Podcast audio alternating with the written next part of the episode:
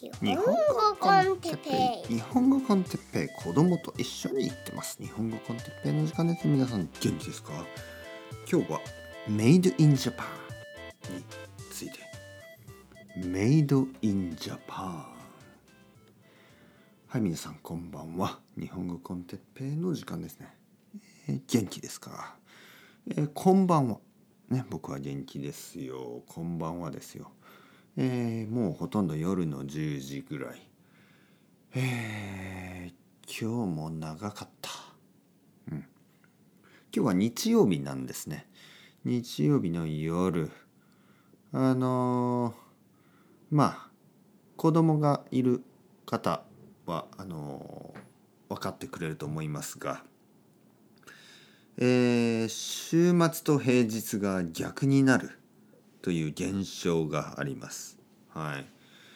えー、普通の人はですね、まあ、僕も子供が生まれる前までは、まあ、週末というのはなんとなくあの嬉しい感じね。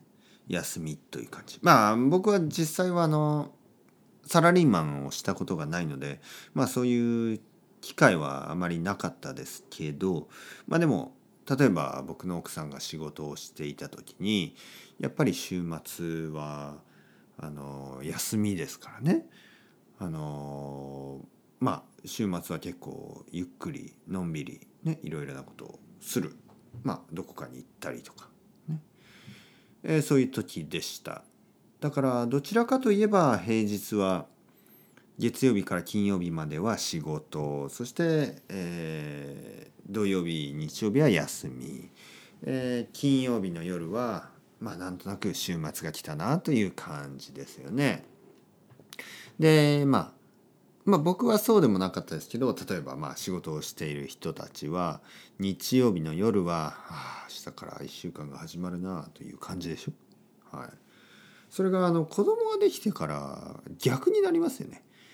えー、まあ金曜日になると明日から週末かね、もちろん子供のことは好きですよ。ね、好きだけど好きだけどまあ大変なんですよ。まあまあまあ子供がいる人は分かることだと思います。大変なんですね。あのまあいない人も想像はできると思う。はい。えー、大変なんですよねやっぱり。あのまあやっぱり5歳6歳っていうのはちょっとこうある意味難しい時なんですよね。もちろん赤ちゃんに比べるといろいろ自分のことを話すことができますよね。コミュニケーションも取れる。だけどまあ大変なことといえばいわゆる生意気になってくるんですよね。いろいろなことにいつもいつも議論したしたりね嫌だと言ったりしかも嫌だという理由をたくさん言うもちろんその理由は全部ナンセンスです。にもかかわらずやっぱり子供にとってはねあのそういういろいろな理由があるでしょ。そして嘘じゃないけどこう自分の理論自分のまあ論理理論じゃない論理ですね。自分の論理を通すためにまあ巧みに、えー、嘘みたいなことをたくさん言うわけですよ。嘘じゃない確かに。でもなんかなんか変なロジックを使うんですよね。例えば野菜が食べたくない。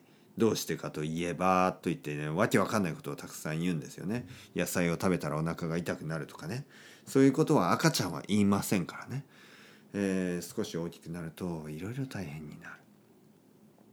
まあだけどね。だけどだけどまあ自分の子供ですから。あのー、まあ仕方がないというかまあまあこのそういう大変さも含めてまあ子育てですからね。あの頑張りますよ。頑張るけどやっぱり金曜日の夜になるとああ明日から週末だな。楽しみなような楽しみじゃないようなね、えー、そしてやっぱり土曜日日曜日過ごすともう本当にいっぱいいっぱいもう無理だ。という感じになって日曜日の夜になると今子供が寝てますね。日曜日の夜になって子供が寝るとああよかった。週末が終わった。そして明日から明日から僕僕の時間、ね、明日から自分の時間が少しはある。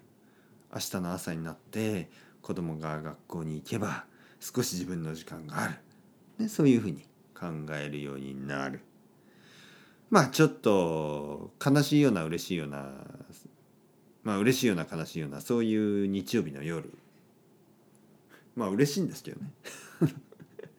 嬉しいけどこれを嬉しいと思うことはいいことなのかなとは罪悪感はありますよね少し。うん、まあでも、まあ、子育てというのはそういうものでしょう。はい、最近ね言葉遣いもなんかねあの変なんですよ。多分他の子供たちの影響も受けてるのかもしれないですけどね。なんかね知らんとか分からんとかよく言うんですよね。知らん。知らんっていうのは知らないっていうこと分からんっていうのは分からない、ね、こう多分アニメとかを見るとまあそういうことを言うキャラクターもいるでしょ。知らんみたいなね、まあ、子供が知らんとか言うんですよね。知らないだろお前。知らないって言えよみたいな。知らん。あの例えばなんかあのなんていうの？あのまあなななんでもいいけど。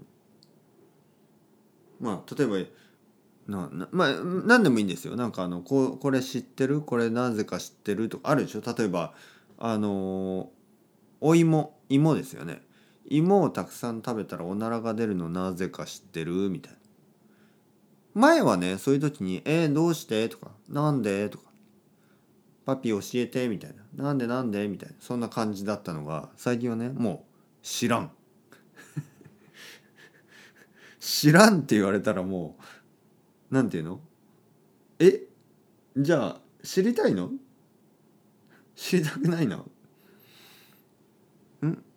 まあ例えばね例えば「お芋を食べたらなんでおなおならが出るか知ってる?」って言ったら「知らん」って言うでしょ。え？何それ？知りたくないの？って言ったらまあそしたら変なまた変な答えですよね。うんいいよ。パピが教え教えたくないんだったら別に教えなくてもいいよ。そんな感じ。なんかなんかイライラする。あのおならお芋を食べたらおならが出るのどうどうしてか知ってる？どうして？みたいなそういう時代が懐かしい、ね、1年ぐらい前はそんな感じだった。もう今は知らんとかね。あのこうなんかこう学校の宿題とかをやっててもねあの「これ分かる?」って言ったら「分からん」みたいな「分からん」分からんって言われてもねなんか「えー、分かんない。パピ教えて」とかだったら喜んで教えるんですよね「分からん」で「え何？じゃあ教えてあげようか?」って言ったら「うんまあパピーが教えたかったら教えてもいいよ。教えたくなかったら教えなくてもいいしみたいな。なんだそれ？なんだその話し方？僕にはもう全く理解できない。誰の真似してんだ？そんな友達がいるのか？そんな同級生が。誰だそいつは？えー、そうやって聞きたくなるぐらい。変な話し方をする。あの小さい時はねやっぱり日本語って僕の影響が大きかったですよね。もちろん奥さんの影響はないし、えー、僕の日本語の影響ばっかりだったんですけど最近ねやっぱり他の子供の話し方とかそういう影響が大きくて「知らん」とかね「分からん」とかそういう言葉を使うようになりました。何の話をしてるんでしょうか、えー、今日のトピックメイドインジャパンについて。メイドインジャパン。あのなんか懐かしい感じがしますね。メイドインジャパンが懐かしいっていうのはかなりやばい。日本経済大丈夫でしょうか？今日はちょっと経済の話ね。あのまあ世界経済大変ですけど昔ですねあの日本経済はとても良かったんですよ。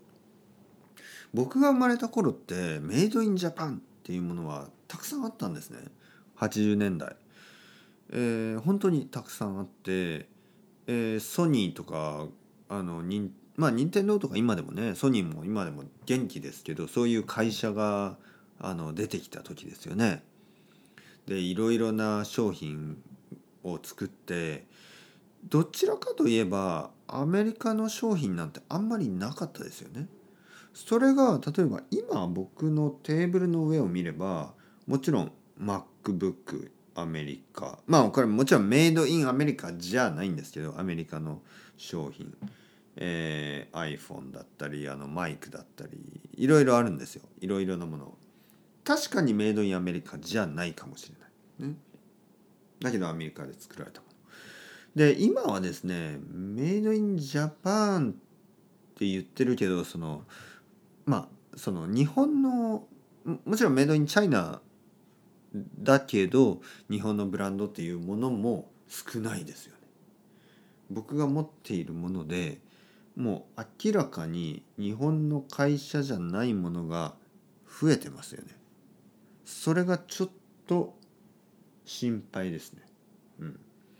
まああとはユニクロみたいな会社はありますけどこれはまあ確かに日本の会社だけどまあそうですね。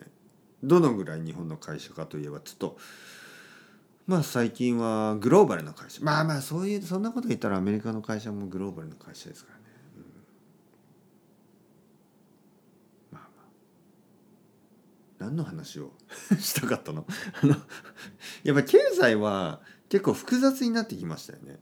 はい。複雑になって一つの会社のものっていうのはもう確かにないかな。はい。まあでも確かに僕が生まれた頃はメイドインジャパンというのはかなりシンプルにありましたよね。うん。えー、最近はちょっとねいや本当にもう日本語コンテッペイぐらいしかないんじゃないですか。メイドインジャパン。はい。メイドイン東京。ねメイドインあのこの僕の部屋。ね、の中でこのマイクと2つでできている、ね、そして僕によって作られている。もう本当にそれぐらい。まあまあそんなことはないけど。あの何か話をしたいような気がしてたんですけどもうあの子供の話をしてたら忘れてしまいました。もうやっぱり日曜日の夜だからね。僕も疲れが溜まってる。